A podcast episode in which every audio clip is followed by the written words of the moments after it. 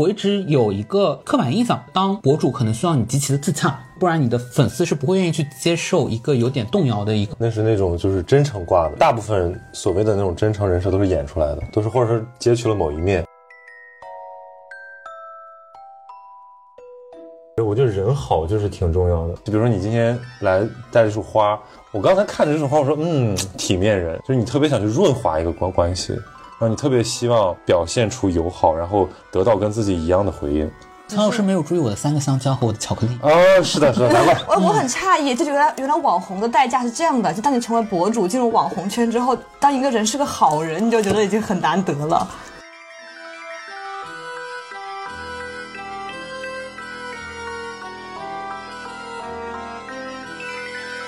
Hello，大家好，欢迎收听《宠女武器播客》的第七期，我是诗雨，我是小吴。我们今天来到一个特别特殊的录制环境，大家能不能听到我们现在背景里面的鸟鸣声和花香？哦，应该听不到花香。嗯，我现在路边就是旁边有很多丁香树还是什么树，还挺香的。我刚刚有听到旁边那个一体，就是体育场传来的那个足球的哨声，大家能够听到一阵青春的气息吗？嗯，就我们现在，我们俩今天一起回到了我们的母校北京大学，然后现在在未名湖边跟大家录这期播客，旁边就是石舫，然后湖上有很多星星点点的灯光。不知道大家还记不记得我们录的、听的那一期的播客？我们的标题就是在未名湖边遇到的装逼男。没有，就是你这辈子遇到的装逼男，连起来可以绕未名湖五圈。对，不过今天我们好像没有遇到什么装逼男，没遇到装逼男。而且你知道未名湖的长度，就一圈的长度是零点九公里，就是接近一公里，五乘以零点九，就是一共遇到装装逼男排起来四公里，四四公里。哦，我以为是从北京排到巴黎，绕地球三圈。嗯嗯。但今天我回到这里，真的有一种很感伤的情绪吧，因为我上一次来到就是十方这边，其实是毕业的时候，然后当时我们在这边喝酒，然后狂欢到三四点吧，然后就大家就是那种涕泪连连的状态。我现在已经回想不起来具体的画面，但是我又记得那种泪水就堵住。就是鼻孔的感觉啊！但是我毕业那年就是正好是疫情那年，然后学校查特别严，就当你来到未名湖边想跳湖的时候，发现湖边都是保安，就拎着两个手电筒在那里到处抓跳湖的毕业生。天呐！对，然后那我们今天这期播客的正文呢，其实和以前有点不太一样。首先，一方面我们是和另一个播客的主播曹宁的串台；另一方面呢，就是我们俩聊的形式也不像以前一样有一个很明确的主题，我们更接近于是一个特别特别自然，然后随意的一个。聊天，对我们当时是到了曹宁老师的家，并且摇晃着红酒杯，喝着。不知道是伏特加还是微醺，微醺高级的酒类。对，而且最关键是我们俩去之前，我们都不没有线下见过曹宁老师。我们去之前，我们是带着选题去的，然后以为是认识一下，认识认识，然后讨论一下选题。结果曹宁老师就直接把话筒架上了，然后我们就就着那个聊天的状态就开始录了。所以就是一个特别不一样的尝试，话题内容很散，但是其实我们内心中有某种在流动的东西是一直一致的。对，而且我觉得跟我们今天录这个开头的氛围也有点相关，就我觉得都有一种缅怀的情绪吧。因为我们三个有一个共同点，就是我们都是媒体人嘛。我会觉得我们这一代媒体人有个特别搞笑的地方，我们谈论起媒体都是会用一种缅怀黄金年代的语气，夕阳红，夕阳红。就尽管我们在这个行业里面，但是我们是用一种悼亡的感觉去追忆它的，就是一起下坠。对我们最开始是。因为我们三个的身份嘛，可能聊一些和媒体相关的共同话题，包括我们自己为什么选择，又为什么离开媒体行业。然后后来呢，就接着会聊到，因为曹宁老师他后来又转型，就离开媒体业之后成为了博主。我们其实一直很好奇，因为感觉我和小吴都是无法成为大 V 的人格类型。那我们想知道，一个人他成为大 V 之后，在互联网上的形象和表现，对他真实的人格会不会有什么影响或者侵蚀？或者说那些在互联网上表现出特别真诚的大 V 或者博主，他们是真的很真诚？还是只是在学习表演一种真诚？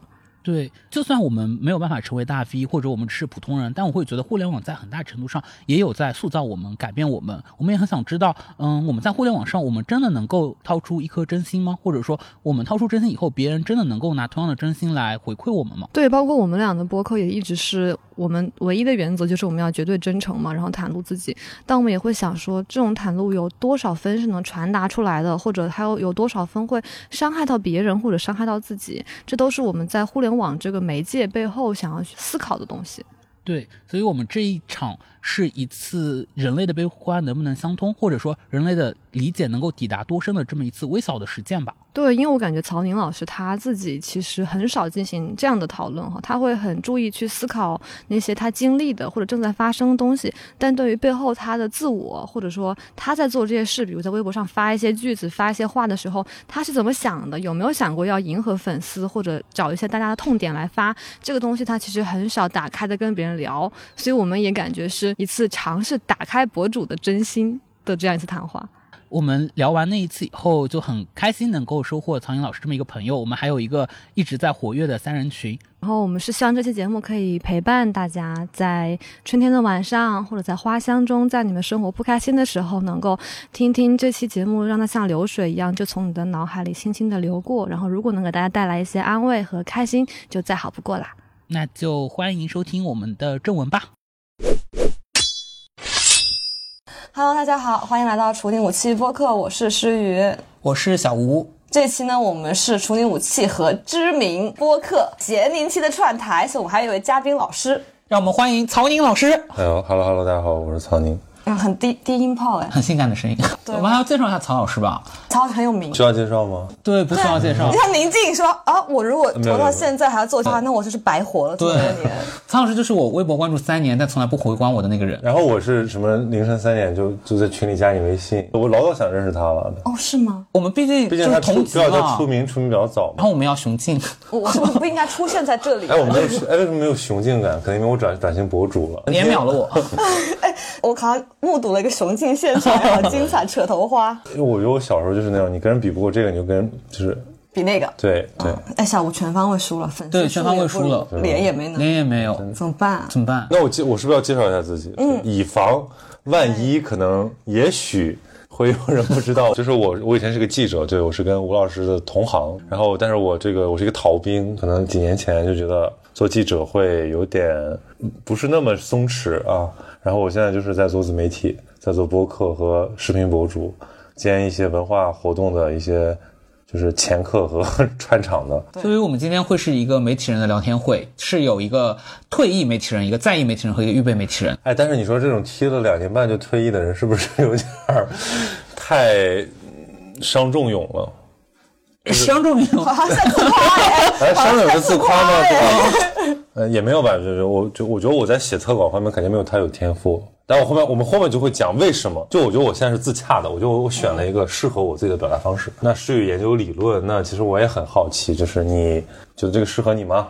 有一天你会不会？啊，我已经退出学术圈了，这不是加入媒体那。那你现在就是在养老，在陶冶情操。我我在两边拼命的功课哎，我既想把论文写好，然后又在开始媒体。那你有怀疑过吗？就是有没有可能，也许你不适合媒体吗？哦？你确认过你适合吗？我觉得它是我想做的事情，然后目前看来也还完成的还可以。那先做着吧，反正我还年轻嘛，比两位来说。是是是是是呀呀呀！对，没有初老，OK。嗯，但你比如说南方周末，当时你其实通过他的副刊读到很多学者，这些人你其实不知道是谁。就像我们刚才讲的，就是很多现在大众是通过像看十三幺这种节目，嗯，来认识一些学术界的人，嗯。但你当时其实对我来讲都是通过媒体，嗯，就是这种介于专业跟大众之间的这种媒体。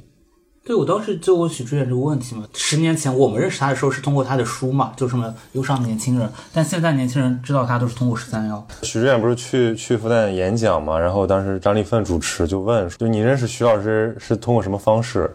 然后说有没有人看过他上那个脱口秀大会还是吐槽大会？呃，吐槽吐啊，槽，几乎所有人都举手了。然后说有多少人看过十三幺？大概一半人。说有知道徐老师有本专著叫《青年变革者》，大概有五六个。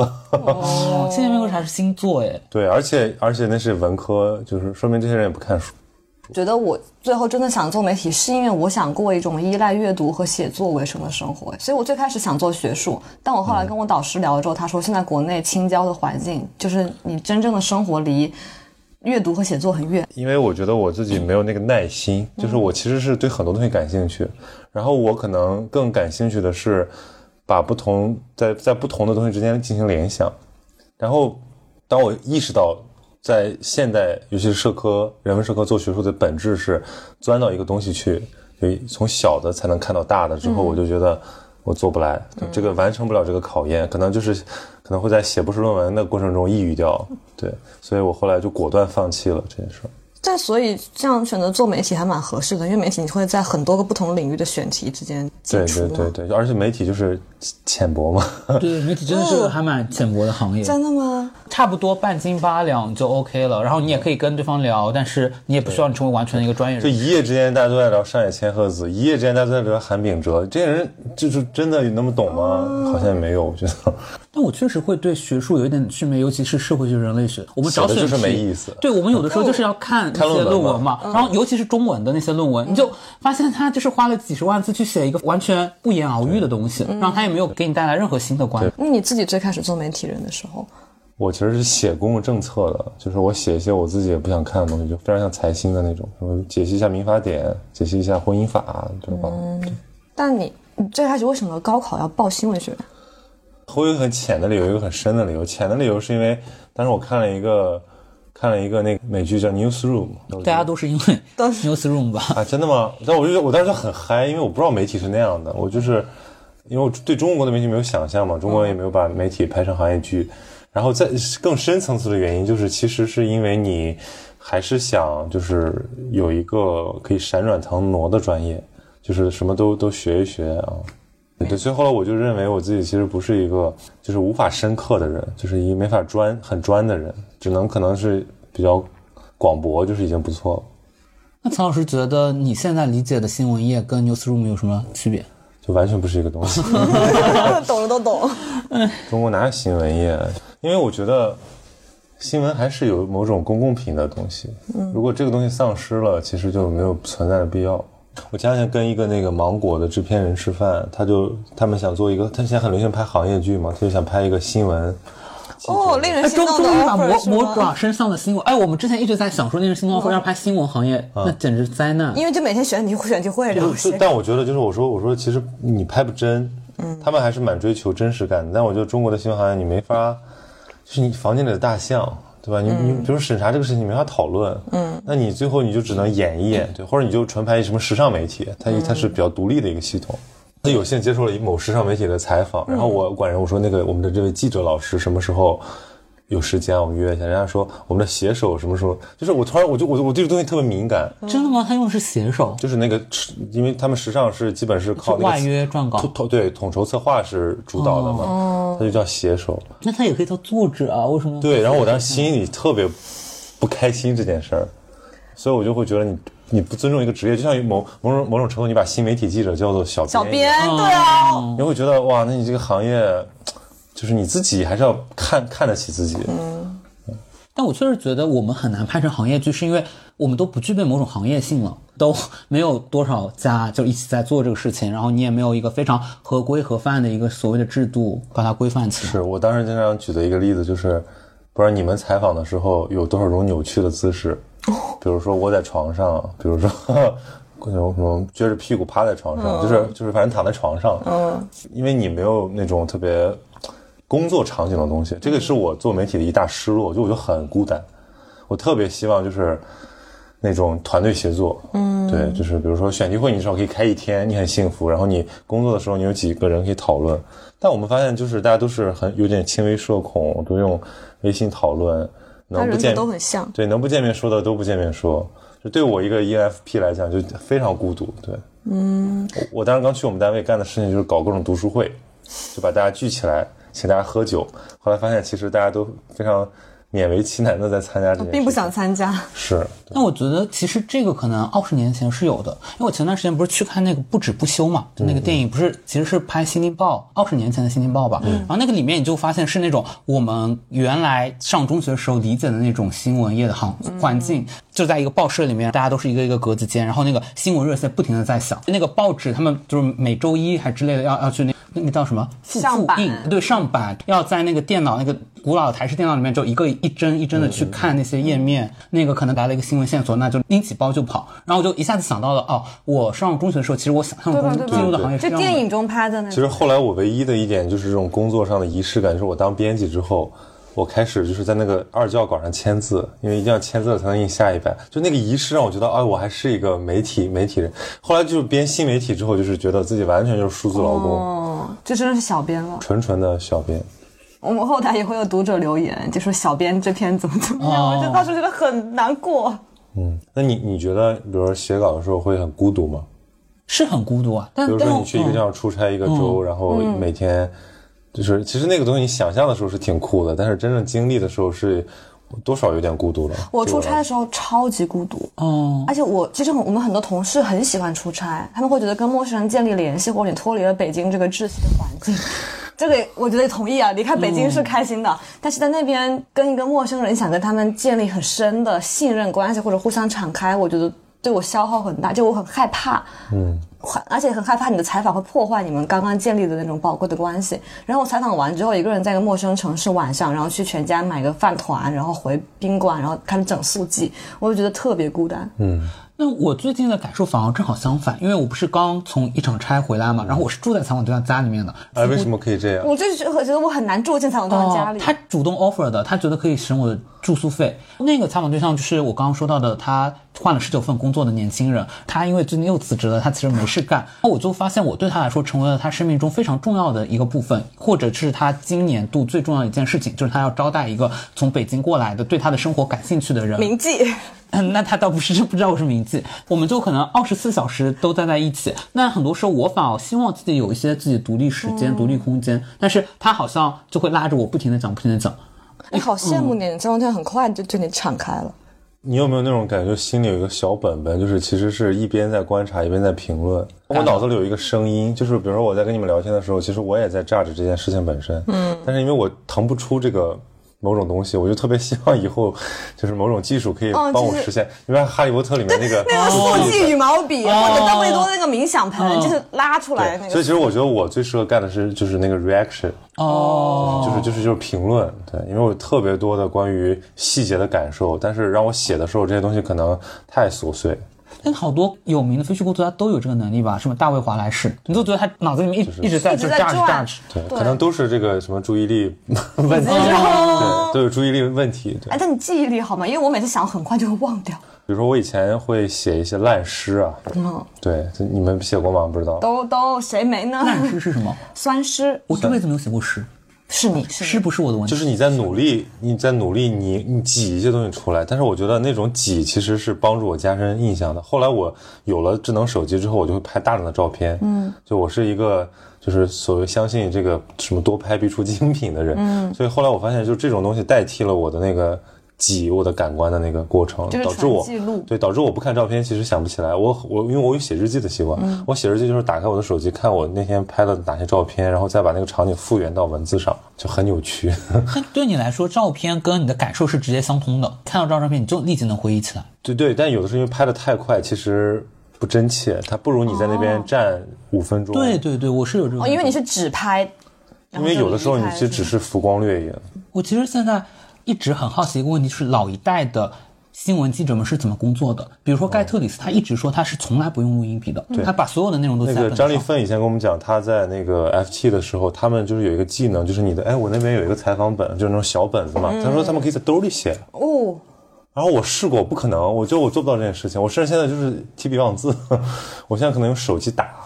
嗯，我们老师就是讲社会学做田野的时候有介绍过，就是美国有个社会学家，他在去那个舞出租舞厅里面研究舞女的时候，他就跟舞女跳舞，然后跟他们聊天，然后他就会说我上厕所去卫生间，然后在卫生间里就狂写，然后再回来，就是立刻就隔一个小时就上个厕所然后写。，现在可能是把那个把一个 GoPro 藏藏到你的胸胸前。哦 对，我现在调查记者，如如果还有调查记者的话，他们就可以使用 GoPro 哎，但就是没有调查记者了嘛。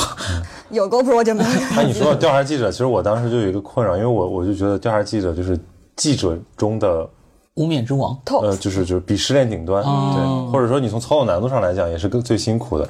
后来发现我自己做不了这件事情，就是比如我我去采访过三河大神，嗯，往那儿一杵，人家立马就是你这你来干什么的？哦 一，个一米九的人，然后一看就不是本地人，往这一杵。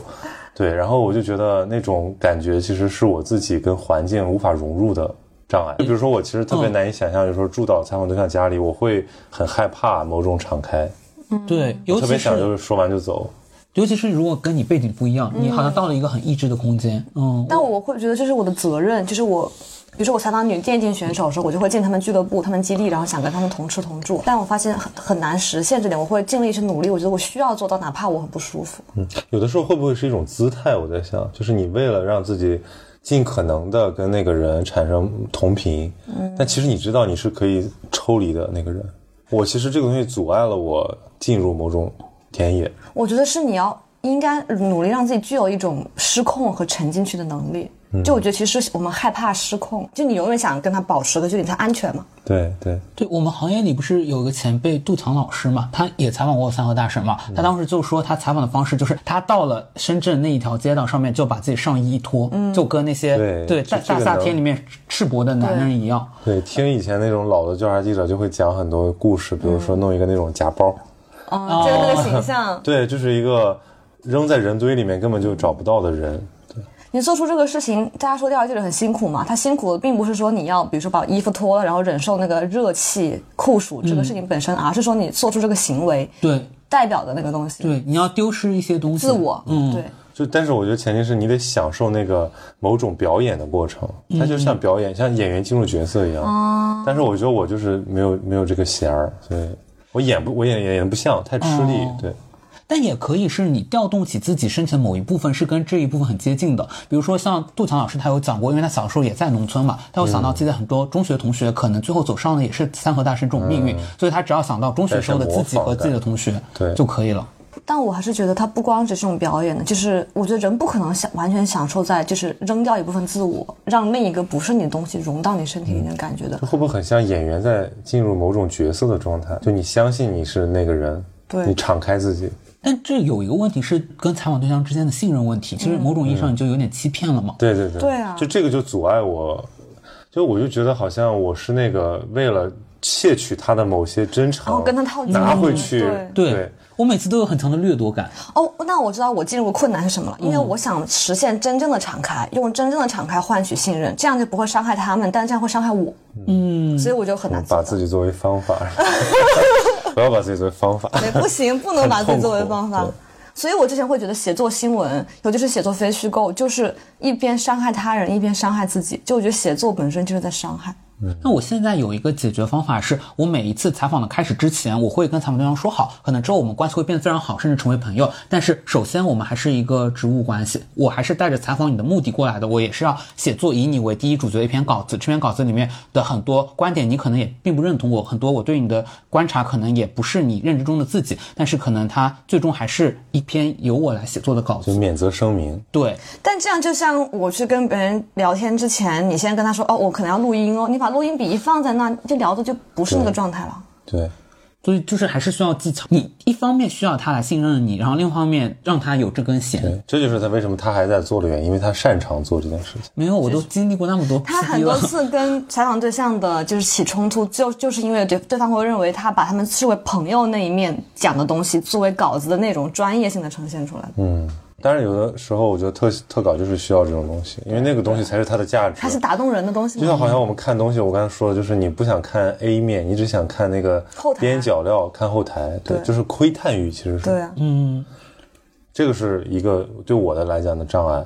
第二个障碍，就我觉得我就是一个 judgment 太强的人。嗯。就我总，我就我刚才说，我总想就是在那儿输出一些观点。对。嗯。就是其实是不是很好的，就是一种调查的方式了。因为你会预判这个东西，然后你去验证，你变成了一个呃律师，而不是一个科学家。对，但你就是感受很多呀，你为什么会？对，所以所以所以就回到一个变成一个博主了嘛，回到你一开始的题目，就变成一个以自己为中心的人，接受自己是一个自恋狂这件事实。对。这会让你困扰吗？就是你是有没有困扰，因为比如说我，我就觉得我喜欢的，比如我喜欢吴迪艾伦，嗯嗯，吴迪艾伦就是自恋狂啊。因为为什么他说的那个那么重要？其实一点都不重要，就是你对自己也是这种这种感受。你你当下就是要把我，比如我花两个小时把我刚才在那儿发呆脑子里面那些东西写下来，嗯，然后你明第二天你会觉得真的一点都不重要，可是当下它就是你的存在的一个证据。嗯，我就是不停的在干这种事儿。对。电脑里存 存存了一堆莫名其妙的东西，然后我当时当记者的时候干过一些很傻傻逼的事情，就拿着录音笔录下我此刻脑子中划过的所有东西，然后录了大概八十多分钟，然后突然看了一眼镜子，我就把它关掉了，因为我觉得很可怕，我觉得自己要疯，要精神分裂。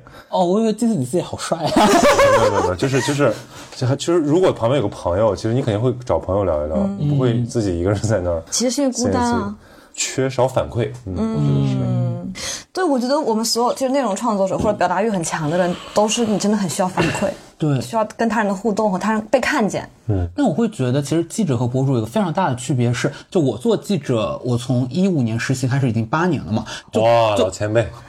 但八年前，八年前我可能真的有点自恋狂，但是这八年对我就已经是一个非常强的，就是削弱自我的过程了。就你作为一个采访者，你会发现，就是你自我太强，你就会重重受挫，你会压到人家，人家会觉得你你冲进我家要干嘛？嗯，其实最好你就像一个无害的一个苍蝇一样在墙上，对吧？因为 ego 太强的人确实会让对方不舒服，然后我会因为经常比如说让对方讨厌或者对这个关系感到不适而自我厌恶，就我很讨厌我 ego 很大这件事，但我又没办法，就天生。那可能你也只能做博主了，你做不了记者了。然后就啊，所以我我就是最后我的感觉就是，我说像包括这种新闻写作，包括某种创作，这都没法教，就是他只能帮你打磨你已经有的某种敏感度和天赋。但我觉得这种能力，包括你什么时候该追问，然后哪个问题是你应该深入的，其实这个能力关乎的是你和人交往、互动，然后理不是理解人这种宽泛，就是互动那种很敏敏感、浅层次的东西。你要比如说流露出一些情真情实感，而不是亚斯伯格综合症式的反应。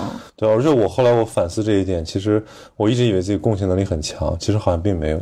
你什么时什么点让你意识到这？就是当你意识到你其实有很多 judgment 的时候，你就你其实没有在共情，啊共情是那种一个容器，对方是水。然后我发现其实我就是一个很强烈的有形状的人。许志远老师用一个形状喷你。哎呦，这个东西就是你接受吗？就是你会？我现在悦纳自己了，我就干不了记者了，我只能做博主了。啊，那你离开记者行业是因为你之前对这个东西有矛盾或者接受不了吗？嗯，可能就是因为挣的太少，没有没有，挣的挣的太少，要恰好还有自我，就是就是你会觉得你吭哧吭哧在干啥呢？对吧？你现在就是至少你不挣钱，你觉得自己表达至少爽了吧？对对对对。我现在也有这个迷茫期，当然新闻行业就是堕落，已经堕落二十年了。但是非虚构其实是这十年，就十年前还能还挺红火的嘛。然后尤其是从那个李海鹏去人物，从一二年开始有过那么可能五六年的兴盛的时期。我这一代就是非虚构作者还是享受。你们已经论出代来了。对呀，就是但我们下面是没代，我们是最后一代。就是我们其实已经进入了某种就青铜时代，但是在非虚时代对，但是在末世了。对对对，新闻行业的青铜时代，但是在非虚构领域，它其实是享受到了一点点红利的。这个红利随着这些年，连非虚构这么一个细分领域也来越来越衰败，其实新的记者们他们的红利都消失了。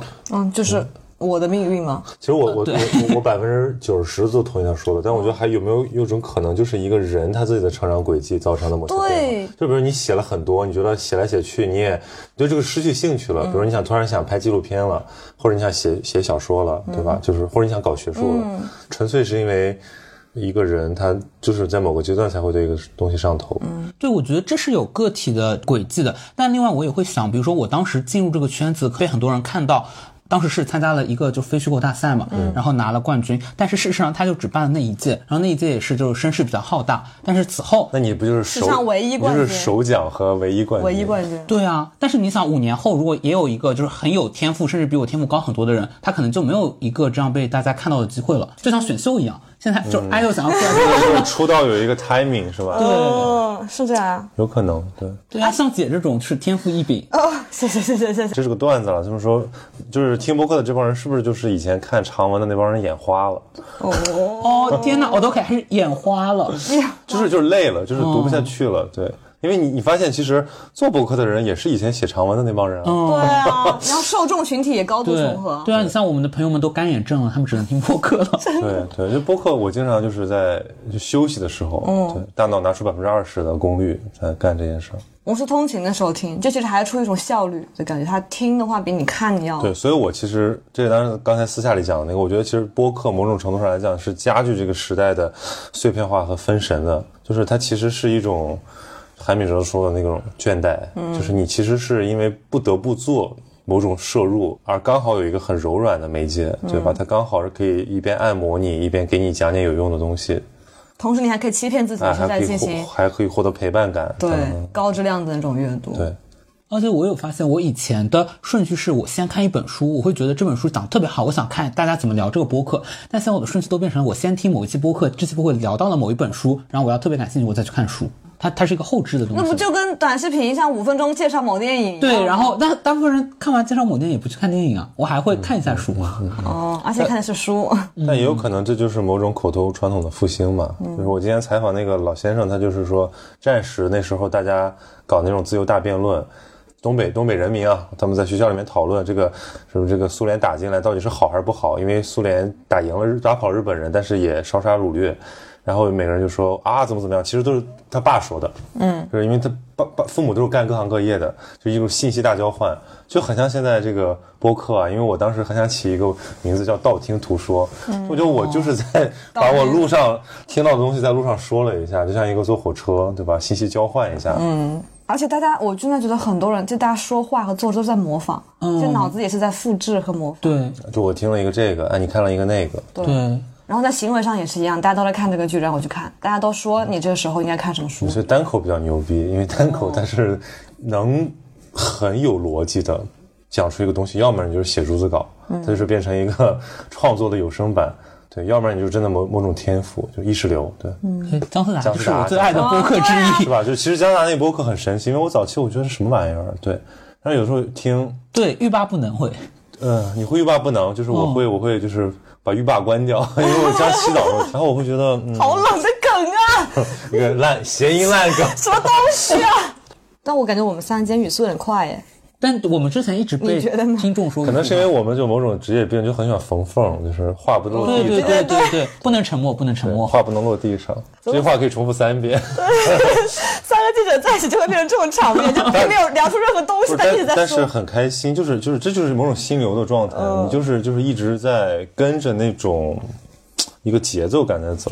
你知道，比如说采访一个嘉宾，你问一句，他说一句，说完还要停两秒，然后你当时就心里很愁，你说这两秒我到时候还要剪掉，这是你人际互动的时候，你捕捉到了那个东西，然后它掉下来了吗？就比如说一些所谓的大咖吧，对他上播客，他也不知道播客是什么，他就是一种接受采访的心态。他说完一个，他等着你问下一个，嗯，然后我就会说，哎，你可以反问我，这就是 记者 博主博主对对对，哎，对对，这是博主跟记者的差别，对因为因为反问我，你才有节目效果，但那样，哎，其实这样的话，意味着你们的关系会比记者跟采访对象更平等。也可能就是他更快的删掉你的微信，因为记者可能还留着，这这，然后他会觉得你这个这个傻逼，对，哎，那你觉得作为记者跟采访对象之间的关系，或产生冲突，和作为博主跟嘉宾之间的关系，啊，我觉得后面还是更平等一点吧。我我也很被介意叫叫成主持人什么说这个主持人少说点。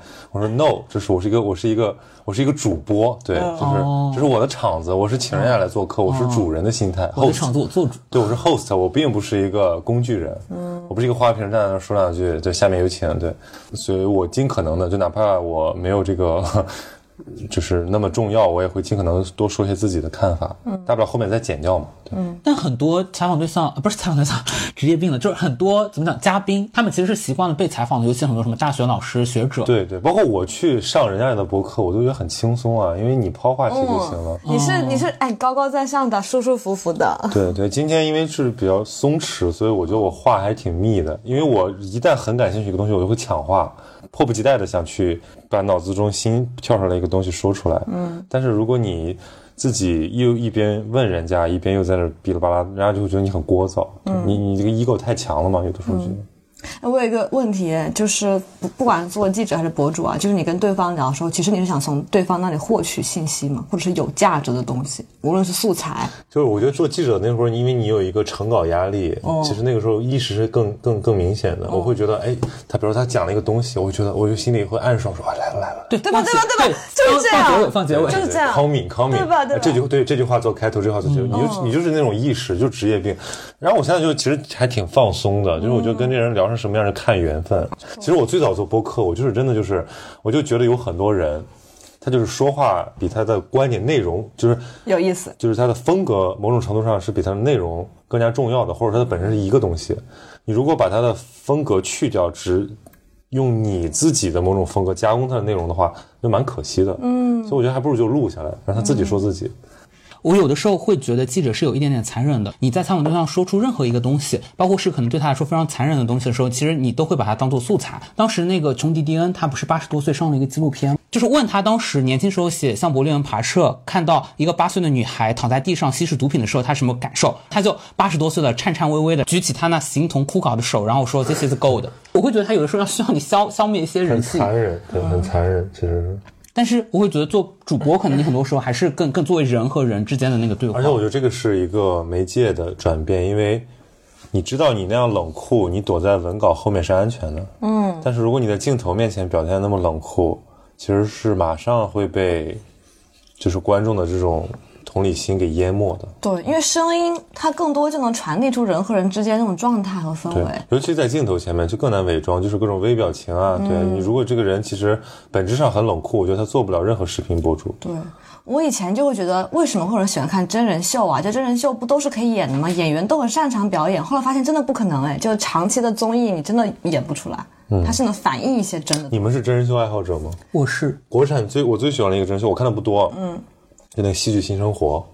啊、我知道，在我最抑郁的时候，就是严敏做的哎，严敏做的就是那戏剧人嘛，就是因为戏剧乌镇戏剧节那年不办，然后黄磊他们就说搞一个这样的东西，可以积攒点人气。真的就是我看了两遍大概，然后一会儿哭一会儿笑，然后我就每天发朋友圈说这一期怎么怎么样了又，因为他们那帮剧场演员，他其实可以把自己的前台后台某种程度上合一，嗯，然后我就觉得我看到的其实是舞台，嗯，对，不是真人秀，就是因为真人秀有的那种编导意识太强，观众也很懂了，人还是某种程度上希望进入到那种情绪里的，我觉得，而且你会想看到人的后台。对对，对对不起，跟我解释下前台和后台，哦 OK，很简单嘛。很久了。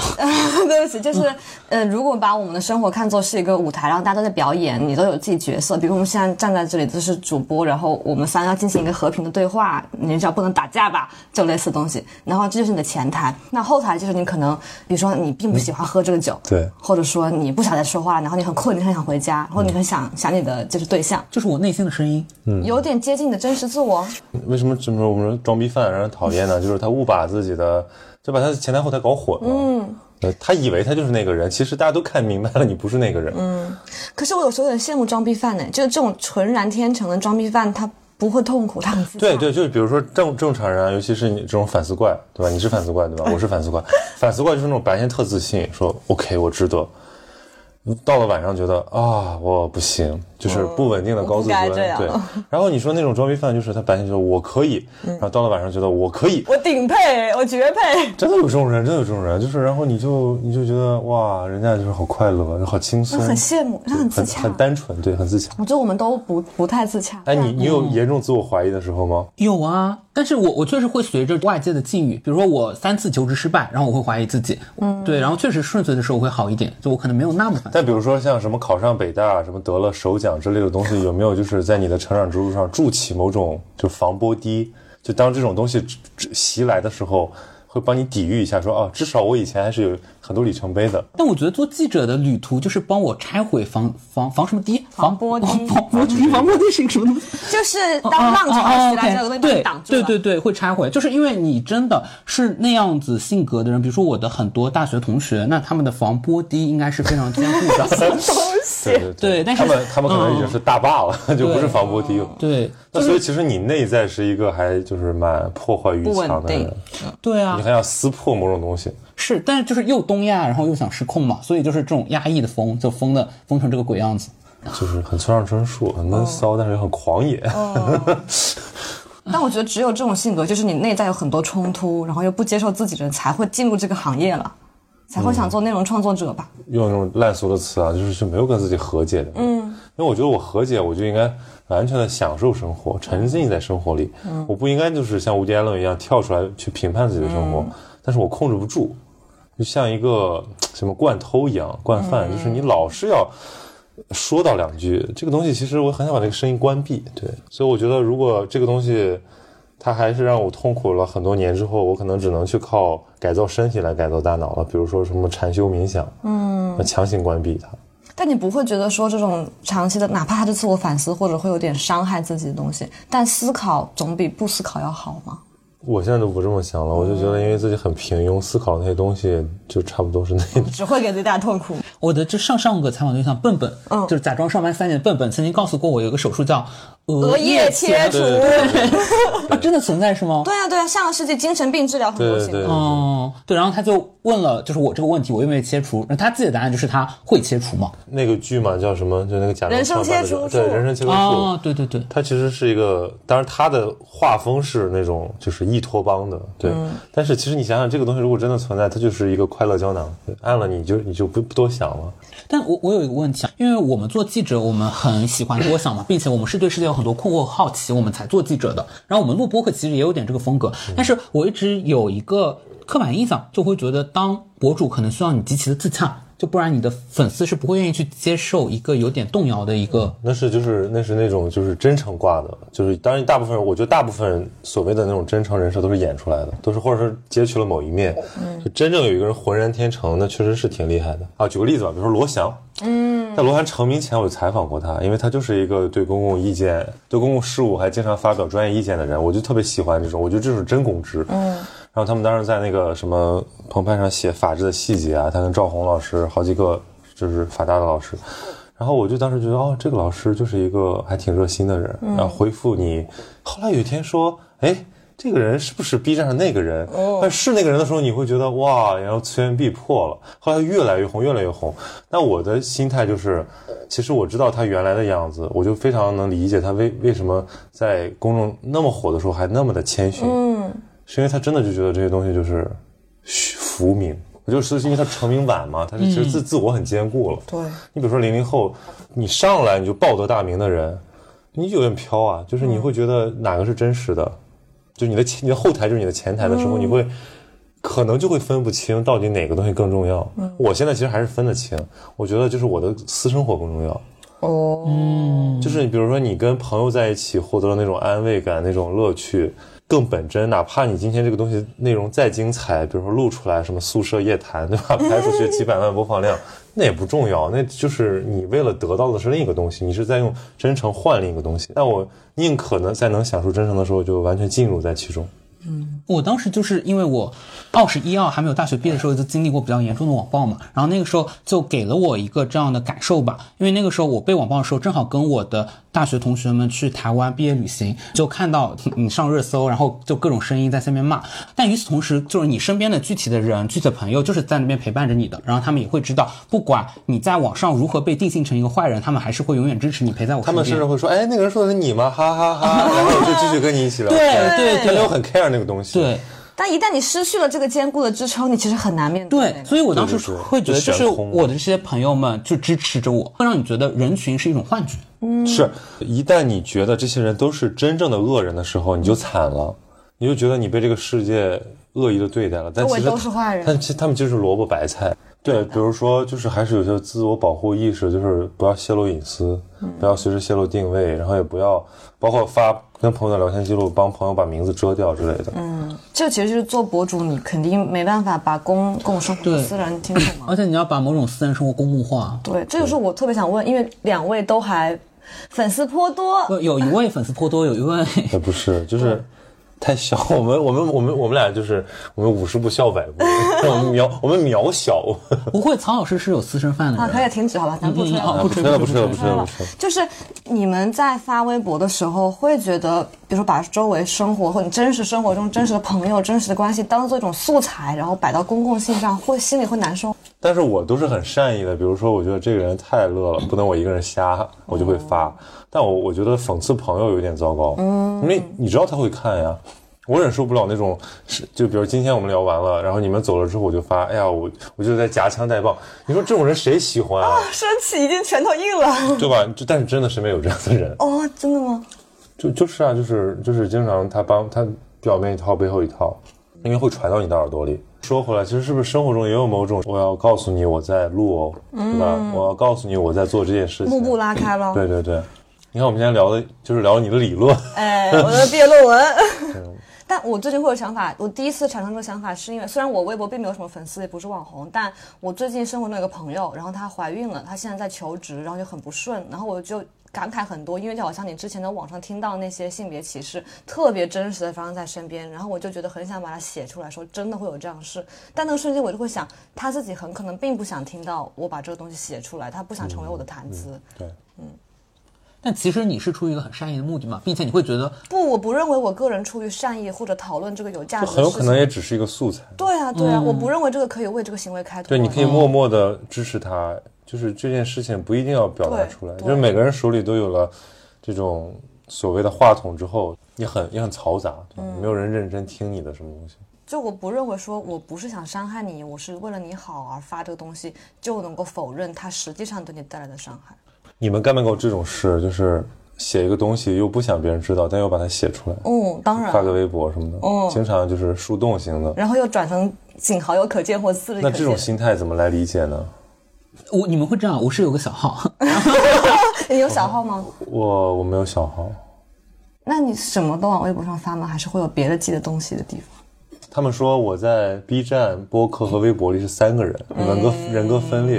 因为我微博是胡，就微博是胡言乱语，就是微博很短嘛，就是我也不是很认真，我没有像那些牛逼的朋友们 动动辄小一千字，我说这这这是电脑打出来的吗？都这这这么牛逼，我这写那么长，我得花很长时间呢，真的。那我就播客就更自然，其实我觉得播客是更真的，所以我可能我现在做播客是最轻松的。然后镜头的时候，有的时候还是在演，就是或者说你想要认认真做一个 pre，对，哎，你会在意呃插角度吗？对，你是长相的 角度。对苍老师知道自己在最好看的角度吗时候，我我我觉得这方面很弱，就是有的时候就是就脸肿着，就熬了一天夜，晚上嗨了，然后第二天还要录一个东西，然后张琳说你这个素材没法拍，这个死亡打光，然后但我现在会注意了，但是那个东西就真的是 presentation，就是你在表演讲一个你准备的东西，嗯，然后微博就属于。某些灵魂碎片吧，但是很奇怪的是，你的很多微信好友也是微博好友，然后 你会发现那种反差，有的人在微微信挺正经的，微信就一般一般不敢乱发，不不敢大放厥词，对吧？对。或者就是你最多是可能汇报一下自己的成果，比如你写了篇稿子，你觉得还挺满意，你就发一下，还要很低调的转发，也不加评论。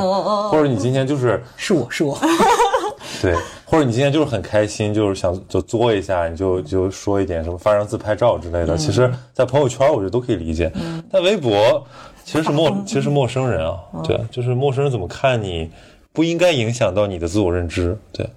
我的朋友之前就说过，当他们看到我的微博之后，会觉得我像变了一个人一样。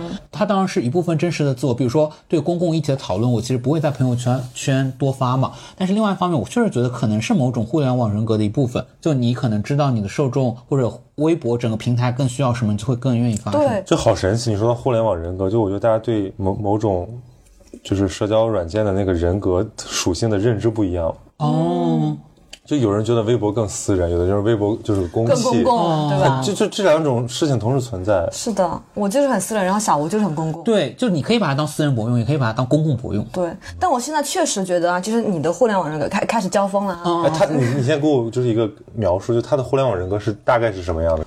他现在会有一点迷恋大词，就是有一点知道大家想看什么，嗯就大家是的那个情绪痛点是什么，然后往上面扎，对然后会用一种犀利或俏皮或风趣或自以为风趣对的方式那。这不就是记者在干的事儿？记者，我觉得整个就是就是就是一个时代观察家，这就是他的定位。但他少了很，就是那我们很少真判断嘛就是稿真的东西越来越少，然后很强的判断。所以你是把稿子里面积累的，或者说就是冗余到那些判断，就是放到对我现在经常干一个事情，就是我写完一篇稿，那稿子里面我们可能不会有太强的价值判断，但是我其实还是会有价值判断，我就会另外再发一个小作文。这种不就挺好看吗？记者手记不是大家最喜欢看的，就是也是 A 面和 B 面，但他说的是我的另外一种，就是有点太强了，就是用很多大词你，有很多情绪吗？我有，但是我可能会希望找到我情绪当中的公共性的部分，我明显知道大家能够共鸣的部分。那我跟他真的不一样，我微博就是完全都是都是我，就是我今天呵呵呵，我今天哈哈哈，我今天怎么怎么样，就是只有人家二十万粉，你两万粉的原因。不是 不是这呃，就是就是其实是给人感觉很自恋。对，如果我看一个跟我一样的人，我就很自恋。但其实我对这个东西的定位，就是因为 I don't care，就爱咋地咋地。对，我会认真发朋友圈，就是我因为我知道朋友圈是有老师、有同事、有有有强关系、有弱关系，而且因为你做个人媒体之后，你会发现那就是广告牌嘛，你不可能丧失这种广告位的，而且很多有趣的缘分、有趣的这个弱关系，就是通过你不停的 push 自己，把自己剖出来，才有可能实现的。嗯，所以我就发微博的时候，又发朋友圈，有时候觉得还是不是有点装了，你说这些东西，但是用力，但是你因为你没办法，就是你知道这个东西会给你带来明显的好处。嗯嗯。我我大概我我我当记者的第一年，我就是一年可能没发朋友圈，我就忘了这个习惯了。然后把朋友我把朋友圈关了，我就真的就微信记聊天聊天框对话框。后来又喜欢上，就是发现你还是很渴望，比如说点赞的数量，或者说大家进行的一些浅交互、浅社交，对吧？评论区说一句，这就是熟人，就是那种熟人之间的一些互动。我觉得对朋友圈的使用是有那种记者人格和博主人格的区别。我当时去人物所以我所以我是博主人格。嗯。呃，你不是当记者的时候关闭朋友圈嘛？我当时在人物实习，我发现所有人物的记者老师几乎都不发朋友圈。我那时候是个傻逼的大二学生嘛，大二学生是那种我就是自行车被偷了也会发一条朋友圈的那种就是现。在的我，现在 对，然后我就发现记者老师们不发，然后我也就不发，然后我会觉得是因为记者他某种程度上需要你去收敛自己的一个判断，或者收敛你的这种私人表达的部分。最严重的一种情况是，记者的朋友圈很容易被截图的。哦，对，所以大家会有这种不安全感。果然我还没有入行呢。嗯，但是博主不一样嘛。你就是想成为一个一个传声筒，和你其实被人揭穿了那种感觉是不一样的。嗯，就是人家说，其实为什么会把，因为我觉得朋友圈算是个半公寓吧。嗯，就是因为你是朋友圈嘛，但其实这个东西某种时候是虚幻的，人家也可以把你的截图封转嘛。而且有的时候这个可能更有冲击力。哦，我想起来了，我我之前骂骂一个人傻逼，就是他朋友圈朋评论区骂他傻逼，然后被截图了。我好像知道你说的是谁。对，然后那个也上了微博热搜你怎么？所以我就觉得大家是不是现在非常的好恶分明、嫉恶如仇，但是又转来转去，可能今天讨厌这个人，明天又喜欢这个人；今天狂夸，明天又狂。哎，你看现在朋友圈又会有那种特别用力的说我要吹爆谁谁谁，嗯然后明天就我要锤爆谁谁谁。嗯，其实他的那个情绪强烈，就是起伏好像是被放大了。其实好像我觉得没有那么恨，那么爱。从那个互联网人格这个角度来说的话，我的一位有一些粉丝的博主朋友跟我讲过好，强的在对 在勾脸上，你刚刚说我的一些变化嘛，就他当时就跟我说，你在微博就是要发全程判断，就只有全程判断什，么意思？就是对，你就是就是坏。哦对对，自恋就是时代，哦，我懂了，我懂了，人格，就是就是对对对，就是是我我有这种感觉，因为那种东西很酷，我也经常就发一个东西，就是这句话明明其实是过了，但是你就说得很爽，嗯，对因，为他生活里不会有机会这样说吧？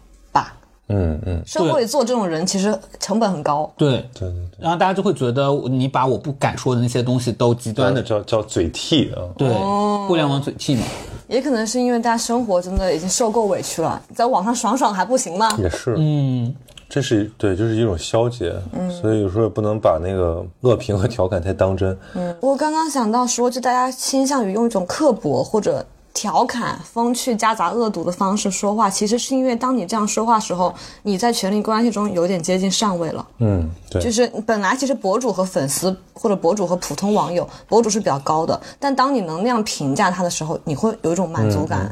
你那你那你什么东西会让你们真正被戾气给给给刺到？我还蛮脆弱的，别人只要批评我，我就会被刺到。我觉得是批评到点上了吧，会觉得我自己就是有这一面。那、那什么是强大的内心呢？就是怎么讲讲怎么？我感觉我感觉我我我三八号感觉他是最强大的。哦，我觉得就是你在二十一二岁的时候经历过那种网暴的洗礼哦之后，就觉得任何人的任何话对你来说构不成伤害。所以还是抗钮。祜禄无了，对，钮祜禄回宫了，回宫了。不是，那那那那那种时候是不是也是让你怎么说？就是曾经深深的伤害过你，对，然后你因为愈合了，所以你就你就有了某种铠甲这不。是那个吗？所有杀不死我的，都像是我更强大对。，但是这是鸡汤版本哎，但我觉得完全不是，就是这是我最近我最近开始做心理咨询嘛，我发现我对于不管是对于人，然后对于身边的一切事物，甚至对于体制、对于制度，我都有非常强烈的不安全感。心理咨询师就带着我回溯嘛，就我的生活史，就我怎么变成这样一个人，然后我就发现当时的这些网暴事件对我来说影响是非常大的。我如果在不认识一个人的情况下，我可能就先天的认为他是一个对我可能带有一定的偏见的人。对，就是他是不是也会骂我？对我有认识一个新的朋友，当后来我们变成了好朋友，但是他在跟我熟了之后，就说他当时参与过骂我，哦，天啊，这种就是有点像那个什么红卫兵道歉。对，然后他然后你你的心态呢？哦，我心情复杂嘛，一方面我确实会。对他，我会有一点点，我真的不能完全把他当做一个好朋友了。嗯，就是给我一个就好的感受，又是他曾经是讨厌我的那些人群中的一员，但是当他真正的认识我以后，他发现我是一个可以值得结交的朋友，这让我意识到，哦，其实我在生活中我原来不是一个坏人。嗯，是。但我其实蛮理解这种，就是你会感觉潜藏着的人都可能是会骂你的可能性。我之前在国外交换的时候，有次去博物馆，然后因为我拍照了。然后他后来工作人员跟我说，当时不能拍，只有拍那个画，他跟我说是不能拍照或者不能开闪光灯的。对，然后他就当着众人在那个展厅里训斥了我，这工作人员。然后我就很害怕。后来我在那博物馆瞎地方逛的时候，我总觉得每个人刚才都在那个现场，他们每个人都知道我是一个不守规矩的人。他他这这么个小东西能记到现在啊？脆弱，脆弱，就是很敏感的小女生，脆弱本脆。对对。它这个东西就是一种像肌肉一样，你练出来，你就你就有这个力量了。你在虚弱的时候，你就是会被很容易伤到。嗯，就是比如说，我觉得我的那个基础自信来自于我妈，就是我妈老觉得我就是她儿子是最棒的，虽然有的时候她就是在安慰我。但是这个东西 啊，是啊是啊，他现在得自我反思哎。啊是就是 妈妈独生子女嘛，妈妈总觉得你是最好的，就是我妈就是一个就普普通通的一个母亲，但我觉得这个东西给了我某种天然的，比如说我在遇到这种东西的时候，我就我刚说防波堤嘛，我就会去想我我就会相对客观的评价一下自己，就是你抽离这个事实和看法，你会发现其实自己还 OK，嗯，我后面都是靠这个东西来不断给自己做心理建设。唐老师，你刚刚不是说你喜欢伍迪·艾伦吗？其实我觉得你跟伍迪·艾伦也有点像。哦。哦，判断我比他高三十公分，是那那刻薄也一模一样。不是，但是我看我家的那个书就是这样，毫无意义吗？那个，对对对，就是就是我说啊，就是就是就就就就是这样，就是你你你停不下来，你感觉好像是适令我那种感觉。哦，我看那个书的感受就是，哦，世界上有人可以这么松弛。我看戈夫曼就是适令我，就是哦，原来有人真跟我一样对。那戈夫曼也这么脆弱？没有，别骂了，别骂了。就他在人际互动的所有小细节特别敏感，就是谁做出一个肢体。语言和表情，他能很清楚知道背后意味着什么。嗯，然后他又很刻薄，就他知道人和人之间，就是你害怕尴尬或者害怕冲突，然后你才要装作很多面具。都是为什么？嗯。但是我就是那种期望别人都好，就是我我善良，所以你善良；我对你好，所以你对我好，所以经常就干一些热脸贴冷屁股的事儿，然后自己还。还小心眼儿，然后哎那你适合跟我们俩做朋友哎？嗯，什么意思？你们就是对人很好的那种人吗？对啊，不像吗？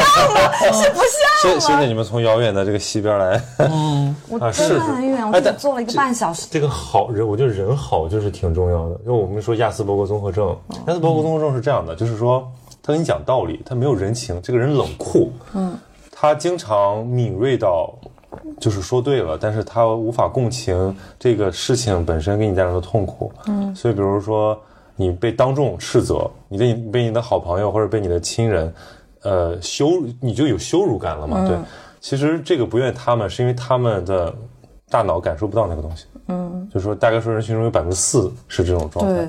那你想很恐怖。啊。那我就是一个。就是和你一样吧，可能就是对那种微小的东西，比如说你今天来带这束花，我我刚才看着这束花，我说嗯，体面人，然后我就会觉得就是就是一些细节，就是我大概也是会做这样事情的人，就是你特别想去润滑一个关关系，然后你特别希望表现出友好，然后得到跟自己一样的回应。嗯，苍老师没有注意我的三个香蕉和我的巧克力。哦，是的，是的，来吧，来吧。太搞笑。那你们三个，你们呃，这个就是。这是礼貌啦，这是礼貌。你们都好懂礼貌。我我很诧异，就觉得原来网红的代价是这样的，就当你成为博主，进入网红圈之后，当一个人是个好人，你就觉得已经很难得了。不是因为我觉得大部分人神经大条，就是他其实没那么体贴。对我觉得我还是一个挺周到体贴的人，就是我小时候会给那种朋友做了一个好，给好朋友做了一个礼物，我就开心的一晚上睡不着觉。我觉得可能人家人家一晚都不不一定能开心那么久，我自己就说哎呦我好好啊，就是 E F E F P，快乐小狗就是每天舔人，但是快乐小狗也有一天就会就是抽身离开，不回头，好无情。所以就是你说这种脆弱是必要的吗？我就觉得必须你你必须接纳你的某种原始设定。嗯，我就长成这样了，我到二十多岁快三十了，我才意识到，因为我说我去做心理咨询也是这样，就帮助我客观认识自己。嗯，就我会发现有的时候你很累，有很多负面情绪，像心里有个小黑屋，是因为你承担了你消化不了的那种东西。你就老想讨好别人，或者说老想成为一个好人，嗯，然后导致于你有的时候就是会被会失败，对，就你现在治好这个倾向了，治治好，因为我也就我我治不好呀，我感觉。那就是那就你当你要累垮的时候，你就可能就是 let it go。所以你现在已经，我现在其实是我就是那天发给你发给你们的图嘛，就是三十岁的变化，三十岁的某种心态啊，就是让一些事儿去吧。我 let it go 了，然后你会说服自己有，是因为有更重要的事情，嗯，然后你也做不了那么多事情，就是原来你的人生是无限可能，你现在的生活是只有三种可能，做好其中一个就好了。你你得你得呵护自己，要不然你其实还挺容易就是垮的。我们真的到这个年纪了，就是碰一碰就碎掉了，你知道吗？但是按说不是应该越那个越越越成熟越怎么说？坚固对，就是什么？我们怎么会成长成了这样的大人呢？说明你不想做大人。我都想好了，我的毕业典礼文案就会叫做“还没有准备好做大人”。但我当时那个就是毕业照的那条朋友圈叫“少年全部幸存”，我那时候还觉得自己是少年耶。我现在也是，你现你现在也是少年？哦，我不是，我真的就不会把自己定义成少年。哎，那我们就聊这么一个话题吧，就是比如说那种某种少年感，或者说某种对于，比如说大学校园或者更早的那种青春感的。那种留恋、嗯，怀旧感是什么时候消失的？你可能还没消失。对我尚在，我女大学生呢。对，女大学生。就是我总会想到以前一些事儿呢，我会有一种淡淡的伤怀，还翻翻照片，听听老歌。我现在完全不会，我现在就是觉得那是另一个我经历的一段美好。现在的我应该就是只能享受我现在的美好。你呢？我就是经历过舆论场上的那些搏斗，因为当时正好是我的毕业季，我觉得那个就是一个鲜明的节点，这是一个成人礼，对，瞬瞬间成长。对，我就知道世界上不是所有人都会带着善意来看你的，而且因为你你因为如果你很年轻的时候，你就觉得好像默认世界对你会更宽容一点。对，我现在就处于这种心态。那那你像我跟你说，三十的那种危机感就在于很多人会更苛刻的评判你。就你都三十了，怎么还？对，就是你，你是个大学生，你脆弱脆弱，晚上中二一下，发发微博什么的，可以理解。嗯，你都三十大几了，你还这样，你就大家就莫莫名其妙的就会这样。嗯，我也会这样。我如果我看到这个人比我大十岁了，还跟我一样矫情，哎，我发过一个微博，非常非常得罪人。我就说，也当然也非常非常自嘲。我说，这个人在。人不知道自己有多矫情，直到看到更矫情的人。嗯，就是因为我看到了某某某和某某某某某某，就是他比我矫情好多倍，而且他比我大很多岁。就或者说我从矫情里面生出一些更有力量的东西，对，想被一个责任感拖住，对。然后你会发现，其实他们只是就是矫情的工具又变多了。嗯，你不觉得吗？就是我反正发现，我后来真正内心深处非常讨厌那些人，都是因为他们身上很多跟我很像的东西。哦，就是很多。这点我我知哇哇，我们太像了，我们太像。这点也是我我我去年最重要的一个感悟，就是我越讨厌这个人，其实就是因为他跟我越像，像，而且是你自己不接受自己那个部分。对，哇，因为我小心眼嘛，然后我就会觉得，嗯。他怎么没有我期待的那么好？嗯，然后我就开始就降低对他的期待。后来我发现其实就是一种代偿。嗯，就我其实是希望他能够替你完成。对对对，然后你又又开始反思怪，就是你又想，嗯，其实我自己也不怎么地，嗯，也别埋怨别人。嗯，哎呀，我们好累啊，真的。这种这种人生会会好吗？嗯，会解脱出来吗？那你觉得我哇，就是死不了？哎，那我得看着你。就是你，就是你的今天就是他的未来。对啊，你好，你好一点吧。但是我昨天还跟人说，我说我就是这五年吧，我毕业大概是几年？毕业毕业六年，毕业六年。然后我这我这几年就是有一种强烈的，就是活够了的感觉，不是很悲观，不是很丧那种，而是就觉得也行吧，就是没有什么太有乐趣的感觉了。嗯嗯，未来也可以有美好，但是我也没有那么期待。然后我现在就是，如果过去了，也就还可以接受。那问一个有一点点私人的问题，那比如说亲密关系，现在对你来说还是一个值得期待的东西吗？我可能就是靠亲密关系带，就是就是亲密关系给我一点刺激，我觉得嗯，哦。然后我自己对亲密关系就是，就还行吧，就是一种，就是我对他的预期不会那么强烈。有很多人可能期待说，我专注在这上面事情，我把精力都花在这样事情，对我我我不觉得我可能也觉得跟工作关工作状态有关系，就是你太过于消耗自己的精力了。对，其实我觉得应该过几年我应该完全换一个静谧的状态，就养一养自己，也多多就真的变得深邃一点，而不要就是一直这么浅。对，像一个情场浪子的反思，哎，就是要要上岸了。啊有可能有可能对。要结婚了，哎，这个怎么吃？就是直接吃吧。就是就是这是从欧洲带来的巧克力，吃巧克力会让人变得更快乐吗？甜食会的，托尔斯泰说他什么极度抑郁的时候，就是在火炉边吃块巧克力。那个哈利波特打败摄魂怪，不就是靠巧克力给自己增添能量吗？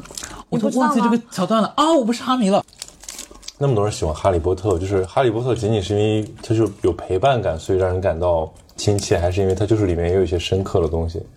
我当时因为我就经历转学嘛，然后在那个环境里面，基本上就被所有同学给孤立。然后《哈利波特》里面的故事就是主角团也是三个被边缘人，边缘人，对对对，被孤立，但是他们在在书和电视剧里面就是主角嘛。嗯，那我当时就期待着我可以进入一个跟哈利波特一样的世界。嗯我是觉得他给了我少年人，你坚持下去你会成功的那种最原初的理想主义的东西。但更重要的是，因为我从很小开始看，然后一回家就会看，它成了一个安慰剂。就我到了一个陌生的环境里，我看看哈利波特就，像有的人看《老友记》来获对我得某会平。静下来。就这么说会有点鸡汤，但它带给我们最多肯定就是爱和勇气嘛。太鸡汤，真的简单。嗯，啊，不是，我真的是师院学生哎，我真的勇敢对我来说很重要。之之前我看过一种就研究，就是叫一个心灵寄托物。比如说，有的很多人三四十了，甚至更年纪更大了，他还会留着一个小的时候，嗯，跟妈妈有关的，或者一个儿时的玩偶之类的，它是某种心灵寄托物。嗯，就他在这个面前可以做做回那个巨婴。嗯，对，我就想问，就是比如说我们也可以哈利波特，或者说某种你年少啊一九八八，对吧？它是不是这种流行文化产品？它是那种寄托物的存在？我有一个很明确的寄托物，但不是流行文化，是花露水。什么？是花露水，就是我心情很抑郁的时候，我就会吸花露水，因为就是我小时候爷爷奶奶带我大的，然后奶奶很喜欢就夏天的时候喷花露水，所以我闻到那个就会有回到童年的感觉，就会平静下来。我现在学校宿舍桌上就放着一个喷的花露水，而且必须是六神最古老的那个玻璃瓶的味道。那你可以把那个六神做成香薰啊，就是。哦，我很希望它能出香薰的，应该可以吧？你就滴进那个水里面应该就可以，自制自制所以。我夏天从来不喷香水，就我只喷六神。哦，就但我的反思就是，好像就是说你成长，你还是要杀死那个，对对对，因为因为你只要那个东西在，其实你无法真正的成长，就是你老想回过去，就是没办法，人就是这样。像一个婴儿，他总是渴望妈妈的怀抱，但是，嗯，你会长大，妈妈会衰老，然后人终有一死，就是你还是要做一个没有这个寄托物，依然能够什么爱爱与勇气，对吧？嗯，的人。哎，你会觉得你很需要，就比如说你像一个人在外地，或者你比如拼搏或者什么，就你一个人像风筝拉得很远嘛，你会觉得一定需要有一个后盾或者港湾或者安全感的东西才能支撑你吗？对我我的某种寄托物就是我的这个原生家庭的某段记忆吧，还不是说有一个真正的东西。就是我老想，比如说我小的时候，我爸常去出差，然后我妈呢一个一个全职女性，经常加班，然后我就是那种就是小时候脖子上挂着钥匙的，先回家，然后桌上放着十块钱，自己出去吃个晚饭，然后回来做作业，然后做完作业就看电视，看电视就是可能就困了，就妈妈还没回来，然后我就会亮一个小灯。我就觉得我这个我是在等他，我我是在表示我在等他，嗯，然后回来可能我已经睡了，然后他就把我就就亲一下我，或者就是帮我盖盖被子什么的，就是那个东西它非常的，就是像一个原型一样的一个画面，嗯，就在一直在我心里。我写过一个小说的开头，就只有一个开头，就是类似于一个寻母的故事，就这个人失忆了，或者说他的他失去了母亲，然后但是他相信母亲还活着，所以他去、去去去寻找母亲。我觉得是一种原生情感，嗯，对，就是我只要相信那个东西还在，我就可以就是充电。那我其实这一点上我很羡慕你俩，就是你有六神花露水，你有灯，但我确实什么都没有。你有哈利波特吗？对，但是我觉得它不在不太像我的一个寄托物。对但唐老师刚才说的很符合我的心态，就是我我是有杀死自己的过程，就我十八岁对我来说就完全是一个分界线，然后十八岁对我来说就是第二次出生。嗯，对，然后也是因为可能之前的经历你会觉得有点难以回看，然后十八岁之后你会发现自己人生顺遂了很多，但它就是会有一个恶果，它会从外在的一个方式，使得你的记忆变模糊了，就是你会因为你长期不去想他们哦，真的记不起来关于你童年和青春期的很多细节。嗯，但其实是有好好的部分的，但那些部分都丢了。前一阵子回看了那个动画片《头脑特工队》，其实是一个成长话题了，典型的。包括我之前我们录那个深海也是，就是如果你不经意间想起了那个曾经被你杀死的那个自我，你是什么感受？你也曾经天真过，嗯，可能很多人真是在有了孩子才可能会体会这种过程。我时不时还会想起来，所以你们想到的是那种天真的自己吗？就是一个很 很渴望被爱的人，哦我想到的是小时候那种不招人喜欢的，哦，怎么都有这种。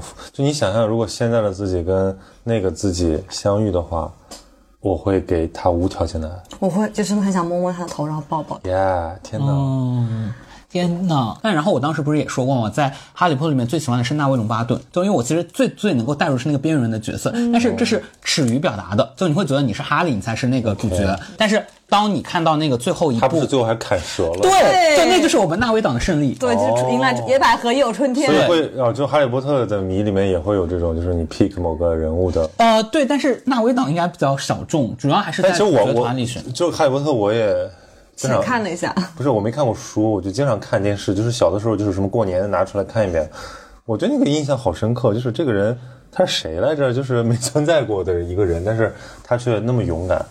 就纳维，我说，哦哦哦，就是因为他他他不是那种，他很就给他设定他比较木讷，对，但他小时候其实跟哈利有一个类似的出身。对，就是纳威在他书里面是有一个非常重要的设定的，就是伏地魔当时要杀哈利波特是听了一个预言，然后符合那个预言条件的男孩是有两个，一个是哈利波特，一个是纳威。像狸猫换太子，太子乱毒。对，我就觉得，当我顺遂的人生经历告诉我的是，我一直有记查理。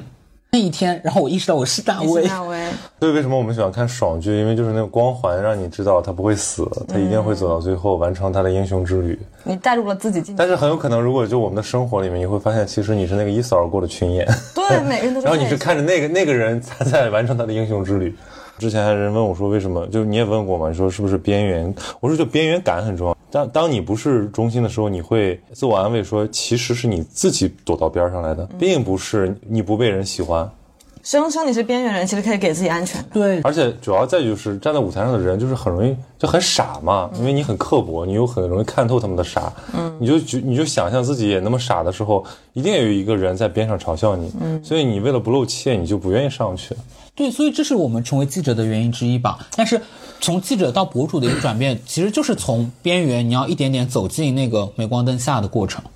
所以我还挺好奇，曹老师你的这个有那么多博主呢，我们这博主就，你说心态转变，其实我觉得我没反思明白这件事儿，就是因为我觉得我还在享受他的兴奋感，嗯，但是确实会带来一些不一样的东西，比如说有一天你会觉得，哎，有人在配合你，而不是你只是配合别人的。哎，他有蚕食你吗？或者改变你？他会飘啊，就是说起来有点丢人，就是就是就是说穷人家的孩子就是这样，就是有时候吧，我在想，我为什么要去赶那个地铁？心好痛啊！我就不能打个车吗？心好痛我都我就不能对自己好一点吗？我说行，打个车。现在开始打专车了，哦，然后我不一样哦，二十万粉就是不一然后然后。没有没有，然后然后过年回家你要抢票，然后抢票抢不到也很痛苦，一直在赶时间，妈妈还在催，然后我就想不能买张一等座吗？然后我坐了一等座之后，我现在就一直买一等座，我觉得一等座太舒服了。一等座是怎样的？我从来没有坐过高铁一等。一等就是宽敞，然后底下有个脚踏板。哎，这么大记者不坐一等座，你你从以后你哎，就你怎么知道他腐蚀我们小吴？对，是对对。我后来在想，这种东西其实就属于自我安慰，就是你自己讨好自己。就是比如说打车这件事儿，我有个闺蜜，就她她可能就家庭条件好一点嘛，就是以前我们在青岛那么小的地方，其实公共交通还 OK 了，我觉得，而且你你的时间又不值钱，但她每次来都打车，然后每次还都迟到，我就会。又打车又迟到。我就我就会笑她，我就说你是不是除了这个四个轮子的你就不会动？嗯但现在我也变成这样的人了。你看我现在在北京都打车，就北京就那种很贵又很大，二环、三环，就是经常堵成一坨屎。但是我就觉得，哎呀，坐地铁实在是太辛苦。哦，好一年三百六十五天，体三百天坐地铁，人终将变成自己最讨厌的样子。对，然后你在想，有时候你为了省五块钱，在那咔咔咔戳戳那个什么什么优惠券之类的，忘记自己充了五千块钱的卡，就是你就会就很荒唐，觉得。小吴以前是会抠门和省钱的人，但现在慢慢的也没有。你说一个就是让你觉得最最囧或者最现在想起来匪夷所思的抠门，或者就是当时在欧洲交换的时候，就经常在机场睡觉。我甚至我我干过一个事情，就是从虹桥走回复旦，你走多久呀？呃，中间休息过，其实后来打车了，但是是 但是走了一晚上，对，但是就是真的是晚上不舍得掏那个宾馆钱，然后觉得自己也不困，然后又又又觉得可以晚上在路上看看这个夜什么北京零点后，看看上海零点后，对吧？对，其实是挺现在想想根本不可能了，嗯，立马找个酒店睡一觉。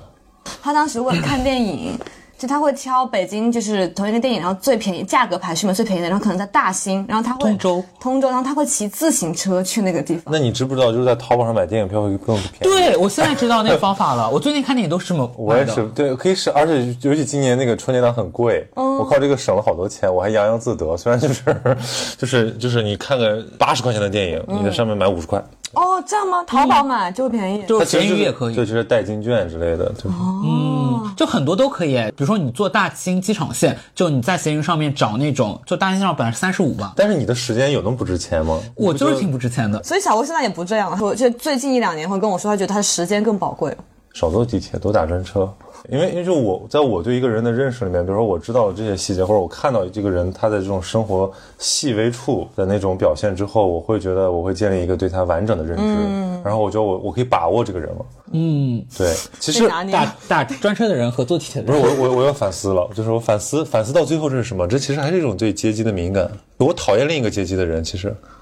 我讨厌哎那本书，这个就回归故里，我就是、哦，知道的，我们聊。过就。是就是我强烈的讨厌炫富和某种就是自身有优越而不自知的人。我之前其实是对于进入一个更高阶层还是抱有浪漫幻想象的。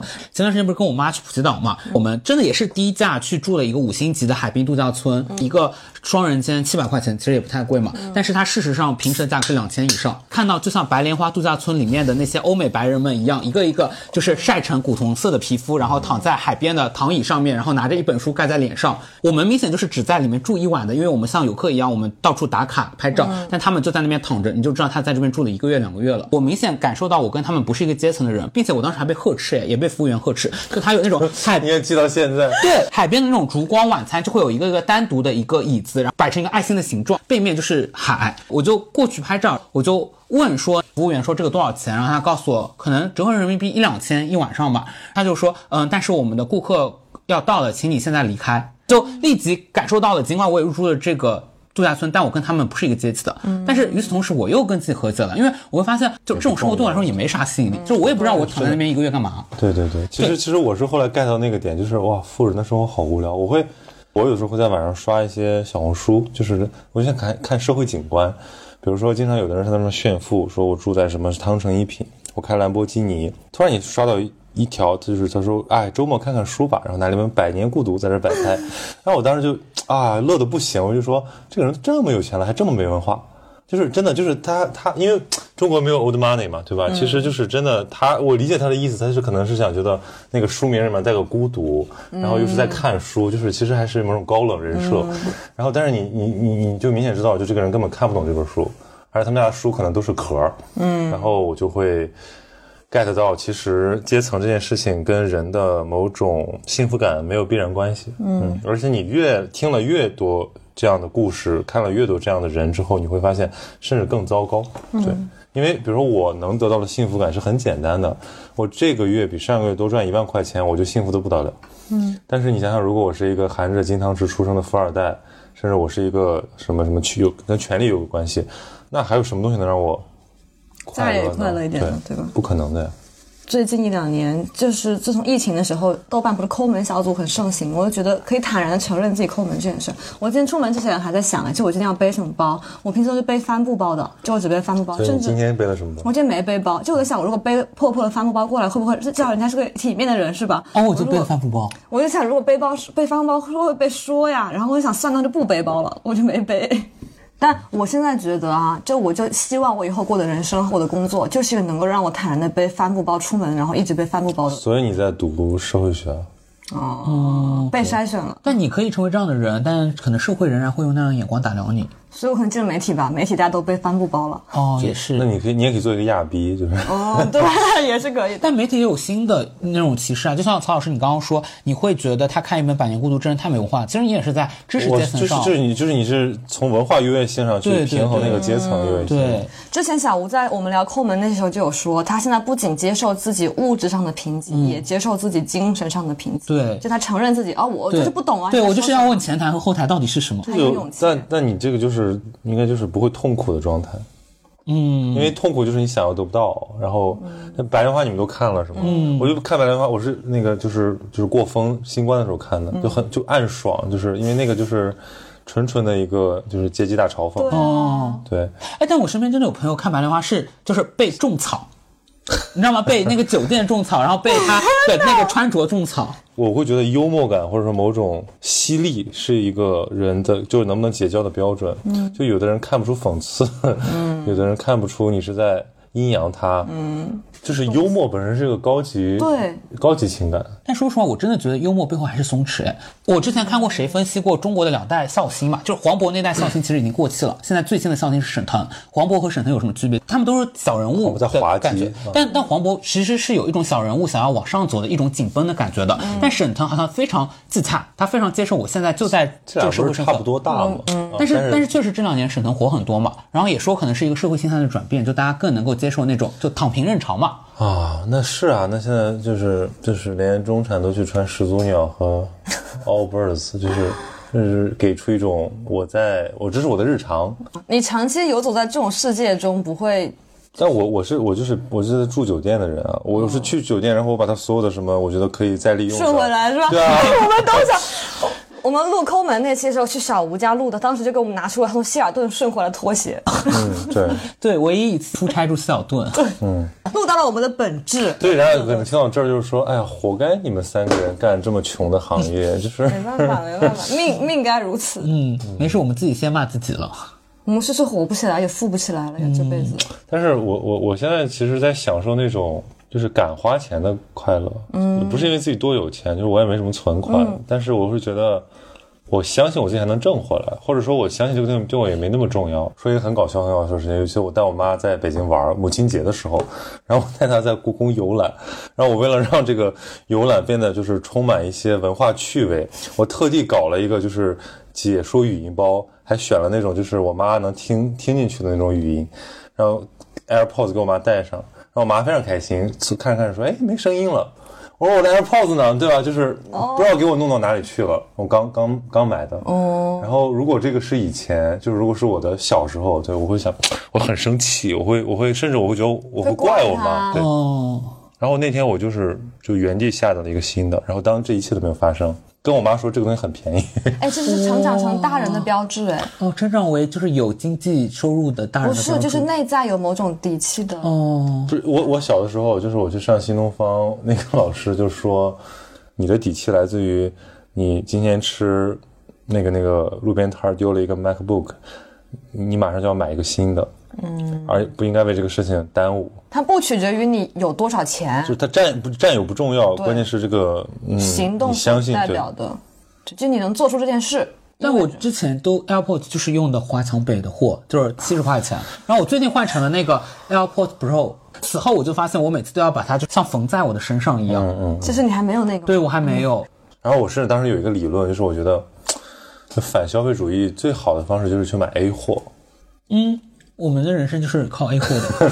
就是你既消费它的符号价值，你又不付出。对，然后还有品质上的保障。嗯，是的，A 货还挺有保障的。你们都是 A 货 A A 货爱好者。我我有十个莆田鞋的群，小吴之前有一个阿迪达斯的长款羽绒服，就是 A 货，就是很看着完全看不出来，而对且很保暖。然后一百六十九，长款羽绒服。你是这样的，就是我今天就是啊刷新了刷新了，而且他是会让大家问他说：“哎，这个是阿里？”他会直接说：“哦，这假的。嗯，这这所以说这还是一种文化优越感。对文化自信，对文化自信就是就是我穿 A 的又怎么样？嗯，这是很要哎，的。上次那个孙哲跟我说了一个话，他不是时尚主编嘛，哦但是他就穿一些说淘宝六十来块钱，他问我说我也穿了件白 T，、他说你这白 T 哪买的？我说优衣库，嗯，然后这个外面这个是一个三叶草，是在那个奥特莱斯买的，大概三四百块钱吧。他说你知道我这个多少钱？他说六十块钱，然后人家叫叫叫衣凭人贵，哦，就是我穿什么就是我。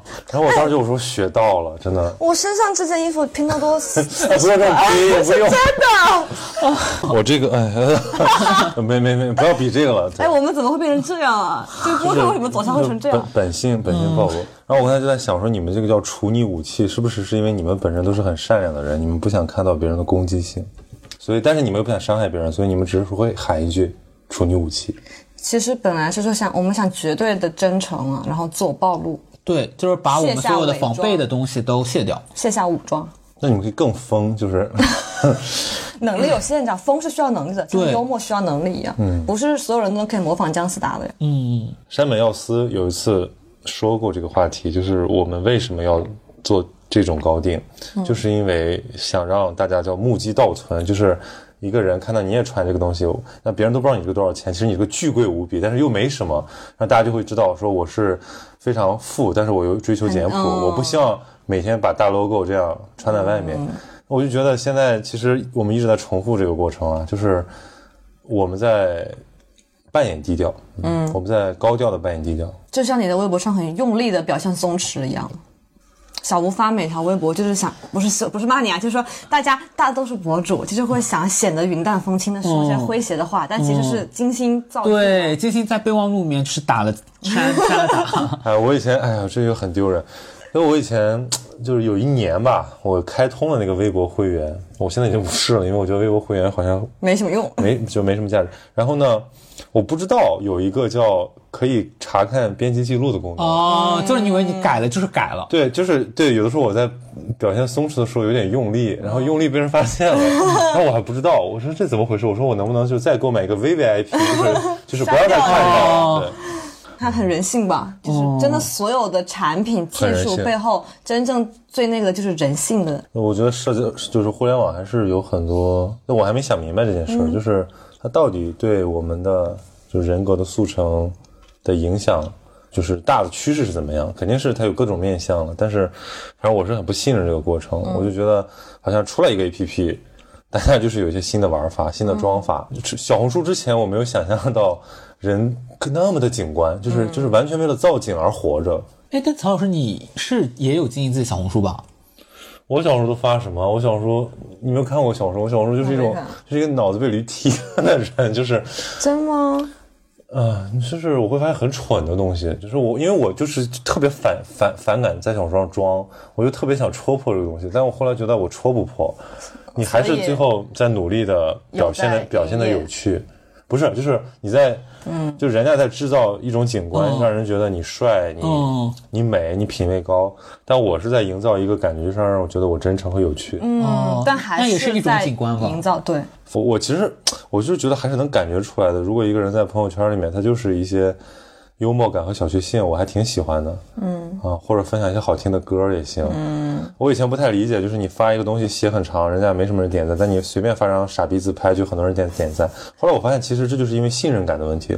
别人发自拍，我也愿意点赞，因为我看到他了。嗯，就好像曹老师是这样子的，这跟脸有关系。您是脸在江山在，我那个时候就是我 在我江山在我对 我那时候是怎么意识到我的微博是不能成为一个就是发自拍的微博呢？是因为当我微博还只有一千粉丝的时候，我发一张自拍我就会掉七个粉丝。啊，我觉得我讲了好多黑历史。到时候看看嘛，删删删不不不不会删的，我觉得就是能讲出来就是胜利了，因为平时你很羞耻，对吧？你你你能想象你自己对着镜头讲这些东西吗？哦，不可能哎！你会经常跟人聊这种程度的天吗？不是，就是我今天很想聊私生活，不知道是怎么回事。是我们的氛围。不是因为可能因为可能比如说前面聊技巧，我有点心虚，因为我觉得我觉得我很久没有捕捉这些东西了，嗯，因为我不想聊技巧了，大家都心虚了。是觉得我拍视频、录播课都是在嗯那个角色，嗯，不是那个侧台，嗯，可能前台后台还有个侧台，侧台就是把两边的画，把后台的画往往前台投一投那种感觉，就是我今天干的事情。我毕业论文就是研究这个东西，就是交界之处。哦，现在仓鼠给他一个定义了，叫侧台，怎么有一种测评的感觉？侧漏，好吧，我曹老师很适合我们啊，哦，我们甚至也不需要一那你可以。经常找我，没关系，我不我我又不收钱，笑死 很重要，很重要，不收钱很重要主。要我我感觉我今年在打造这个什么什么就是又密又小心眼的人设，哦那个那个真诚风趣的人设一去不复返了。确实跟以往看到曹老师不太一样。我们今天有有打开参谋对象哦，行打开，打开，曹老师也觉得你跟他想象的不太一样。对他好会省啊。好好好，哎，我们可以，我们可以在群里上分享一些 A 货信息。，A A 货对，对，他比我会省，就是我会，就是我我我我就我还是我可能书仔太懒，就我听到你去什么大兴看电影，我说嗯，那个才算了。但有些优惠券你就可以直接分享群里，然后一点。以后不会那个选题群变成一个就 是优惠信息优惠信息选，让拼多多砍一刀，最后。拼夕夕，嗯。